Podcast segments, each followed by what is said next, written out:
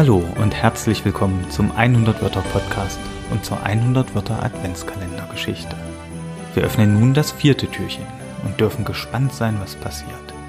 Du erinnerst dich bestimmt noch, dass die kleine Feldmaus Fridolin durch ein Fenster in ein beleuchtetes Haus blickte. Was der kleine Fridolin dort sieht, verrate ich dir jetzt. Feldmaus Fridolin auf der Suche nach dem Christkind. Teil 4 Seit ein paar Minuten schaute Fridolin jetzt schon gebannt durch das hell erleuchtete Fenster.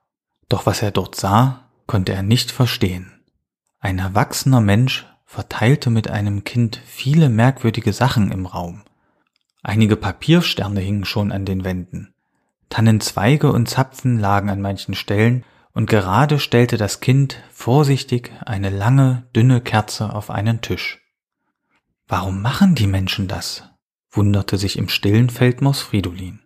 Als das Kind nun ein merkwürdiges Papier mit Türchen und Zahlen an die Wand hing, fasste Fridolin einen Entschluss. Er würde herausfinden, was die Menschen hier machen.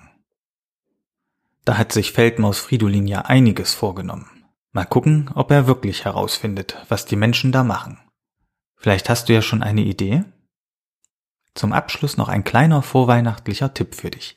Heute ist ja der 4. Dezember. Da gibt es einen schönen Adventsbrauch.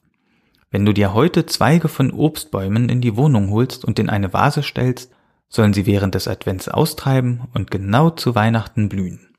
Und da heute der Gedenktag der heiligen Barbara ist, ist dies auch als Barbara-Zweige bekannt.